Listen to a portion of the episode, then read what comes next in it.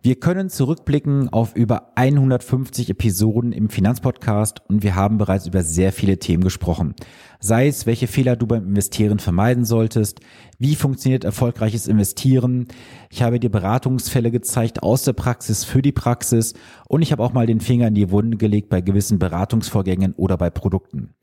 Und ein Thema haben wir bisher nicht besprochen, weil ich das immer verdrängt habe. Und heute Abend bei einem Online-Event hat mich der liebe Christian darauf angesprochen. Und ich habe gedacht, dazu mache ich mal eine Podcast-Episode. Und zwar soll es darum gehen, dass es ja gerade einen sehr großen Trend gibt, dass man für alles irgendwelche vermögensverwaltenden GmbHs gründet, um bloß Steuern zu sparen.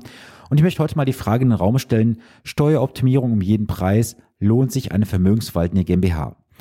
Ich möchte ganz klar den Disclaimer hier ganz konkret aussprechen. Das, was ich jetzt mache, ist keine steuerliche Beratung, soll es auch nicht ersetzen oder darstellen. Ich möchte dich heute nur anregen, fördern und unterstützen. Vielleicht ist es ein Thema für dich, vielleicht auch nicht. Und wenn es ein Thema für dich sein sollte, wende dich bitte an einen steuerlichen Berater und einen steuerlichen rechtlichen Berater, der dich dazu dann auch konkret beraten darf in deinem individuellen Einzelfall. Ja, lass uns mal darüber anfangen, was ist eine vermögensverwaltende GmbH? Eine GmbH ist ja eine Gesellschaft mit beschränkter Haftung. Das heißt, wenn du jetzt beispielsweise ein äh, Betrieb gründest, eine Firma, kannst du als GmbH fungieren. Das heißt, du hast 25.000 Euro Stammkapital, hast eine entsprechend beschränkte Haftung, wie der Name ja schon hergibt, und dann bist du halt im operativen Markt tätig. Seit vielen Jahren gibt es auch den Trend, dass man vermögensverwaltende GmbHs gründet, um Steuern zu optimieren, um Steuern zu sparen oder Steuern zu stunden.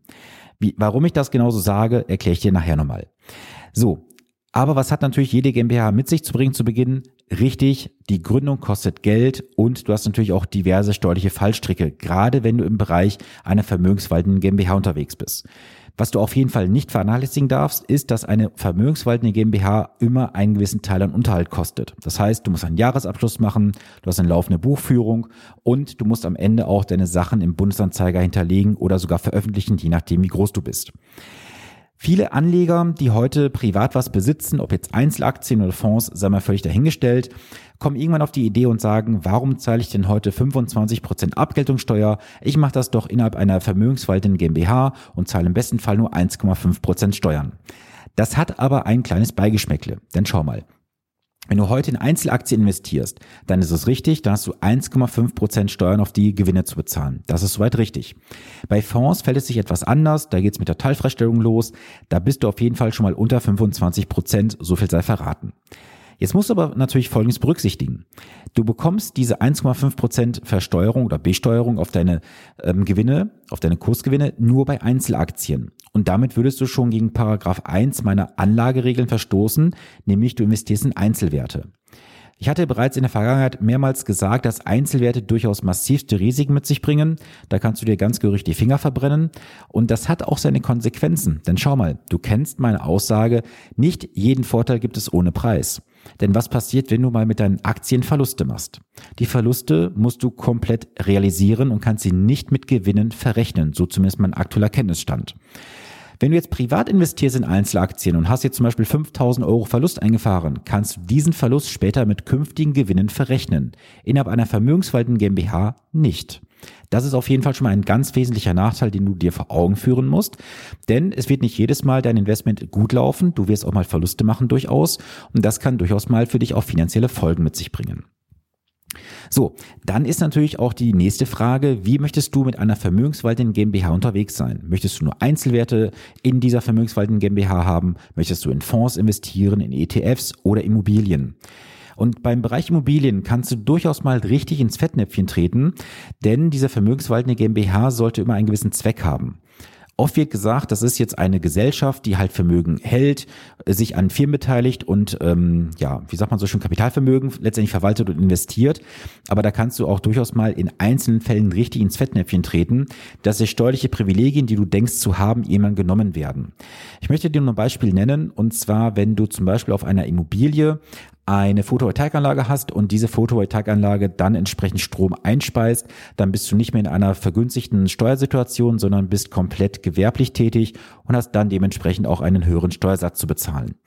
Das aber nur am Rande. Wie gesagt, dazu bitte einen steuerlichen Berater konsultieren, der dir auch diese Details mal konkret offenlegen darf. Und es ist nicht immer sinnvoll, steueroptimiert zu investieren in der Anfangsphase, denn du musst auch bedenken, irgendwie gibt es ja am Ende auch ein Ende. Das heißt, du möchtest dein Geld irgendwann aus der GmbH rausholen, wieder auf die private Ebene. Und dann musst du die Rechnung aufmachen, wie lange hast du die GmbH besessen, was waren deine steuerlichen Vorteile und wie bekommst du jetzt das Geld wieder auf deine private Ebene zurück.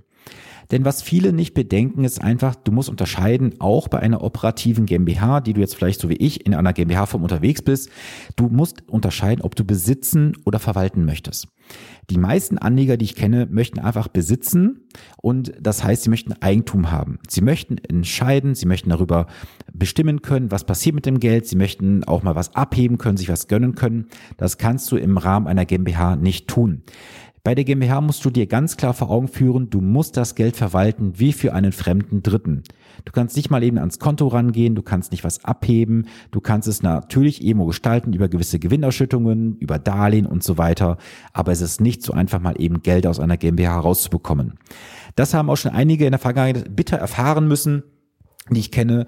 Und das ist am Ende dann sehr böse ins Auge gegangen. Das heißt also hier bitte immer vom Ende her denken und auch diese Aspekte mit vor die Augen führen, die ich war, ähm, was ich dir gerade auch schon gesagt habe, dass du die Gründungskosten berücksichtigst. Gut, die sind jetzt nicht der Redewerte, sind vielleicht irgendwo um die zwei, zweieinhalbtausend Euro. Aber auf jeden Fall ist es der laufende Unterhalt für den steuerlichen Berater und den Jahresabschluss. Das können mal durchaus einige tausend Euro ausmachen. Ich selber kenne sehr, sehr, sehr, sehr viele Menschen, die haben eine vermögensverwaltende GmbH und da liegen halt die Unterhaltungskosten aktuell zwischen drei, dreieinhalbtausend Euro im günstigsten Fall bis in den fünfstelligen Bereich hinein. Das hängt immer damit zusammen, wie hoch die Bilanzsumme letztendlich ist, was auch für ein Aufwand dahinter steht. Aber ich kenne auch durchaus einen Fall, wo die vermögensverwaltende GmbH im Jahr einen fünfstelligen Betrag kostet, nur für den Unterhalt beim Steuerberater für den Jahresabschluss, weil halt gewisse Bilanzsummen da sind. Und das musst du bitte immer in deiner kompletten Kalkulation von heute bis zum Ende hin berücksichtigen. Und dann musst du halt das Ganze gegenüberstellen mit den Vorteilen, die du in der GmbH hast, mit der späteren Ausschüttung, Liquidierung, wie auch immer zu den entsprechend heute höheren Steuersätzen. Lass mich aber noch mal ganz kurz etwas sagen, auch mal außerhalb jetzt dieser GmbH-Thematik. Und zwar gibt es aktuell wieder einen sehr, sehr starken Trend, habe ich jetzt auch wieder vermehrt mitbekommen, dass halt Versicherungsvertreter, Finanzberater auf Kunden zugehen und sagen, guck mal, nächstes Jahr wird der Rechnungszins abgesenkt auf 0,25 Prozent. Mach doch jetzt noch einen Abschluss, mach doch jetzt noch vielleicht eine Basisrente für die Altersvorsorge, eine fondgebundene Rentenversicherung, eine Riester-Rente. Auch hier lass mich bitte mal ganz kurz was dazu sagen zum Thema Steuer Du musst dir immer die Frage stellen, lohnt sich dieses Produkt auch ohne jegliche steuerliche Förderung und Vorteile? Ich habe letzte Tage wieder einen Fall gehabt in der Beratung. Ähm, da habe ich gesehen, die hatten auch eine Riester-Rente, die ist mir vorgelegt worden. Und dann habe ich einfach mal oberflächlich über das Thema mit den beiden gesprochen. Der Vertrag hat über die letzten Jahre immer so zwischen 120 und 140 Euro Ertrag abgeworfen. Auf der anderen Seite wurden über 250 respektive 270 Euro Verwaltungskosten eingezogen. Das heißt also, die Kosten für den Vertrag haben die Erträge des Vertrages aufgefressen. Und wenn wir jetzt mal noch die entsprechenden ähm, Abschlusskosten zu Beginn dazu rechnen, ist das ein fettes Minusgeschäft gewesen. Auch jetzt kann ich dir sagen, ein anderer Fall, da wurden insgesamt 9000 Euro in den Vertrag investiert vom Kunden selber und aktuell sind im Vertrag drin inklusive Zulagen rund 7300 Euro, das Ganze nach rund zehn Jahren. Auch hier siehst du wieder, dass sich eine steuerliche Förderung nicht lohnt, denn hier ist auf jeden Fall ein massivster Verlust entstanden. Und egal wie jetzt auch da draußen mich wieder einige wahrscheinlich gerne ähm, ja auspeitschen würden, wenn ich wieder so auf diese Produkte einschlage, aber ich kriege einfach das kalte Kotzen, ehrlich gesagt, wenn ich sehe, mit welchen Argumenten wieder die Menschen geködert werden über das Wort Steuervorteil, Förderung und machte was für die Altersvorsorge. Die meisten Menschen wie vielleicht auch du, machen einfach blind irgendeinen Abschluss, ohne überhaupt zu wissen, ob das für sie A passend ist, B, was ist die Konsequenz am Ende und du kennst auch meinen schönen Spruch, hinten kackt die Ente. Du musst immer vom Ende her denken, ob das jetzt beim Produkt ist oder bei der vermögenswaltenden GmbH. Du musst immer vom Ende her denken und gucken, hat sich das unter jeglichen Aspekten für mich am Ende gelohnt, wenn es so eintritt, wie ich es mir vorstelle, oder zahle ich am Ende drauf.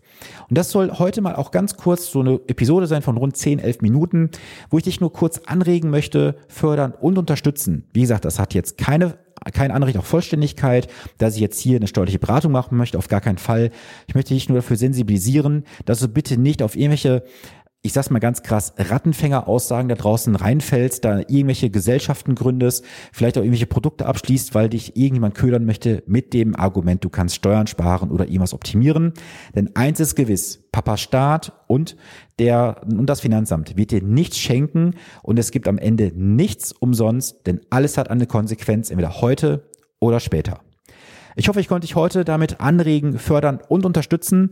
Und lass es mich gerne mal wissen, ob das für dich ein Thema ist, ob du dich damit schon mal beschäftigt hast oder nicht. Kontaktiere mich gerne über Social Media, schreib mir eine E-Mail, ruf mich an, wie du möchtest. Du weißt, wenn du den Weg zu mir suchst, findest du ihn auch irgendwie. Und möchte mal ganz kurz daran erinnern an die Episode, die am Freitagabend online gegangen ist, meine Einladung für Frankfurt am 20.11. Komm gerne dazu, eine kleine Gruppe. Wir werden intensivst an deinen Finanzen und Herausforderungen arbeiten. Es lohnt sich auf jeden Fall dabei zu sein. Ich würde mich freuen, wenn wir uns dann auch mal endlich persönlich kennenlernen, dass wir nicht nur hier in der Einbahnstraße im Podcast sind, sondern auch wirklich face to face gegenüber sitzen und einen richtig geilen Tag zusammen verbringen.